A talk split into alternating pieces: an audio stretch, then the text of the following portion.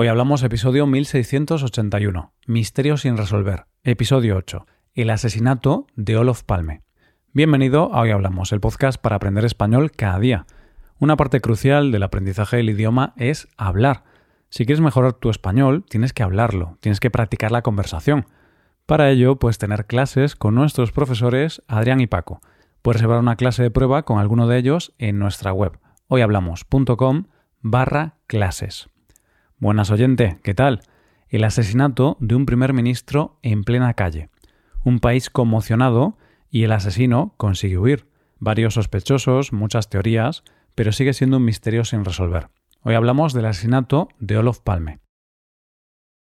Como estamos viendo durante estos episodios del tema del mes, cuando hablamos de misterios sin resolver, no solo nos referimos a una clase de misterio, sino que engloba muchas formas de misterios. Pero quizá los que inquietan más los que son más difíciles de tratar son aquellos donde hay muertes de personas, aquellos en los que hay asesinatos a sangre fría, porque en estos casos siempre queda en el aire quién y por qué hizo eso. Estos crímenes siguen conmocionando a la sociedad y sobre todo al entorno donde vivía esa persona asesinada. Y es una herida que no se cierra nunca si el asesinato no se resuelve. Pues bien, hoy vamos a conocer un asesinato que 37 años después sigue siendo una herida abierta para la sociedad sueca. Vamos a hablar del asesinato del que era en aquel momento el primer ministro del país, Olof Palme. ¿Cuáles son los hechos? Nos tenemos que situar en el 28 de febrero de 1986, en Estocolmo, Suecia. El primer ministro vuelve caminando del cine con su mujer hacia su domicilio. Va sin guardaespaldas. En un momento dado se le acerca un hombre y este hombre le dispara dos veces. El primer ministro muere y el agresor huye. Se inicia una investigación, hay muchas teorías, pero nunca se logró descubrir quién lo hizo. Tranquilo que vamos a ver todo esto más detalladamente. Pero antes vamos a ver quién era Olof Palme, algo importante para entender toda la investigación posterior. Como adelantábamos antes, Olof Palme era el primer ministro de Suecia.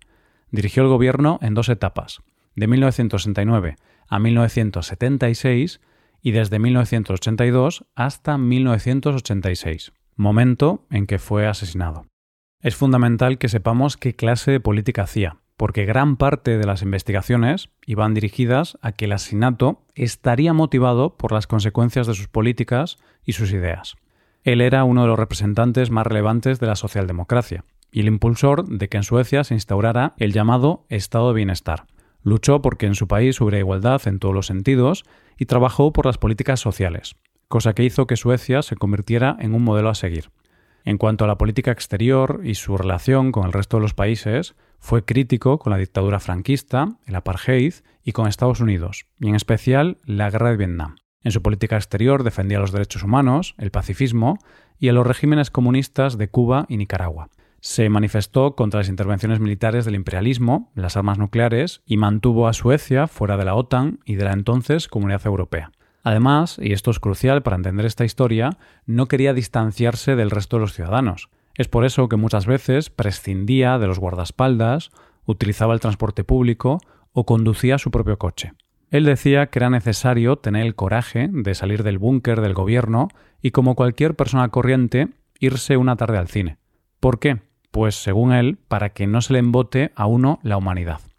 Ahora que conocemos un poco mejor a nuestro protagonista, vayamos con los hechos. Nos situamos en el viernes 28 de febrero de 1986, en Estocolmo, Suecia. Olof y su esposa Lisbeth deciden de manera casi improvisada ir al cine con su hijo y la esposa de este. Olof organiza estos planes a las seis y media de la tarde, momento en que ya había renunciado al servicio de guardaespaldas. El matrimonio decide acompañar al hijo alrededor de las 8 de la noche, es decir, era un plan de última hora. Salen de casa, cogen el metro y llegan al Gran Cinema de Estocolmo, donde verían la película Los Hermanos Mozart. Cuando termina la película, se quedan un rato charlando con su hijo y su nuera y finalmente se despiden a las once y cuarto. Es una noche fría, pero deciden no coger un taxi y volver en metro y caminando. Son las 11 y 21 minutos cuando van caminando por una de las calles más importantes de la ciudad y en dirección a la boca del metro. Cuando están llegando a la estación, un hombre de unos 40 años, vestido con una chaqueta de esquí azul, dispara dos veces a Olof. El agresor sale huyendo y desaparece. Un taxista que está allí da la voz de alarma y una pareja que está cerca acude a socorrerlo. Intentan hacerle el boca a boca y el RCP. La ambulancia y la policía llegó a los pocos minutos, pero Olof ya había fallecido cuando llegó al hospital. Las balas le habían alcanzado la aorta y la columna vertebral. ¿Quién lo mató? Sobre esto ha habido muchas teorías, pero antes vamos a ver qué pasó con la investigación policial. Una de las cuestiones cruciales de este caso es que se dijo desde un primer momento que la investigación policial había sido cuando menos descuidada. Cometieron muchos errores, como que no acordonaron la zona, la gente pudo burlar el cordón policial contaminando la escena y además no se pudieron recoger huellas porque habían retirado la nieve. Otro error es que no se decretó la alarma nacional hasta una hora después, lo que hizo posible la huida del culpable. Y las balas no las recuperó la policía, sino que las encontraron personas que estaban por allí. Y también se dejó marchar a los testigos de la zona sin interrogarlos. Así que, como ves, era complicado que se pudiera encontrar al asesino. Ahora sí, sabiendo cómo fue la investigación, vayamos a ver quiénes fueron los sospechosos. El primer sospechoso fue el ultraderechista sueco Víctor Gunnarsson, que fue detenido a los pocos días, aunque finalmente fue liberado. ¿Qué pruebas había en su contra? Que se encontraba cerca de la escena del crimen en el momento en que se produjo el asesinato, que había declarado su odio hacia el primer ministro y que poseía un arma de características similares a la que se utilizó en el asesinato. Pero no tenían más pruebas y lo tuvieron que librar. Murió ocho años después en Estados Unidos. A partir de aquí hubo muchas teorías, que se inclinaban más a la conspiración que a teorías con pruebas convincentes. El jefe de policía de la investigación estaba convencido de que los culpables eran del movimiento nacionalista kurdo PKK, aunque es cierto que luego se supo que la pista en la que se basó era falsa. Y de ahí se pasó a buscar culpables en la CIA, la KGB, el Mossad israelí, el MI6 británico, la UDBA yugoslava, en colaboración con la ultraderecha sueca, o los servicios secretos del apartheid de Sudáfrica. Se habló también de un acuerdo para que la empresa de armas sueca Bofors vendiera piezas de artillería al gobierno de India durante las décadas de 1980 y 1990.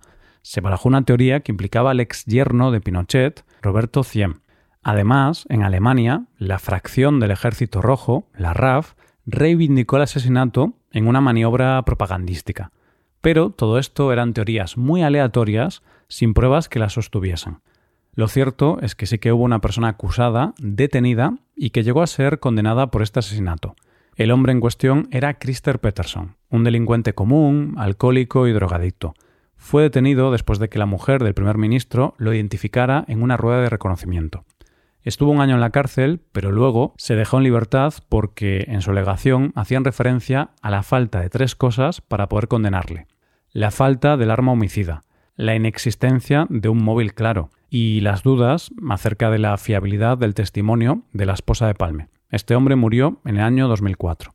La cosa se quedó ahí como un caso sin resolver, con muchas teorías y muchos sospechosos, porque a lo largo de la investigación la policía ha interrogado a más de 10.000 personas y más de 130 se han autoinculpado.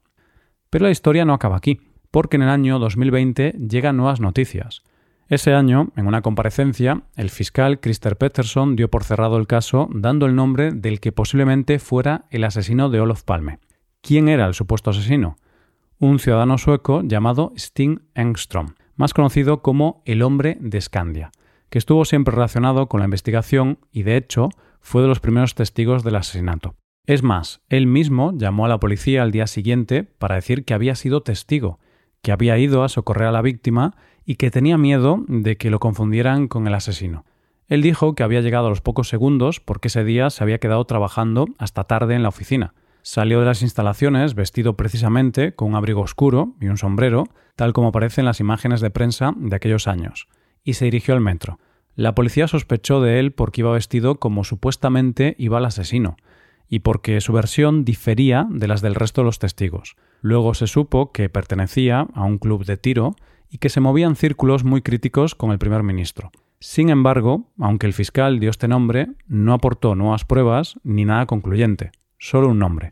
Un nombre de una persona que ahora ya no se puede acusar ni enjuiciar, porque se suicidó en el año 2000. Y aquí lo dejamos. Muchas gracias por escucharnos. Recuerda visitar nuestra web hoyhablamos.com y hacerte suscriptor premium para poder trabajar con las transcripciones, explicaciones y ejercicios. esta puede ser una buena forma de trabajar en tu español. Nos vemos mañana con un nuevo episodio sobre algún tema de interés. Muchas gracias por todo. Paso un buen día. Hasta mañana.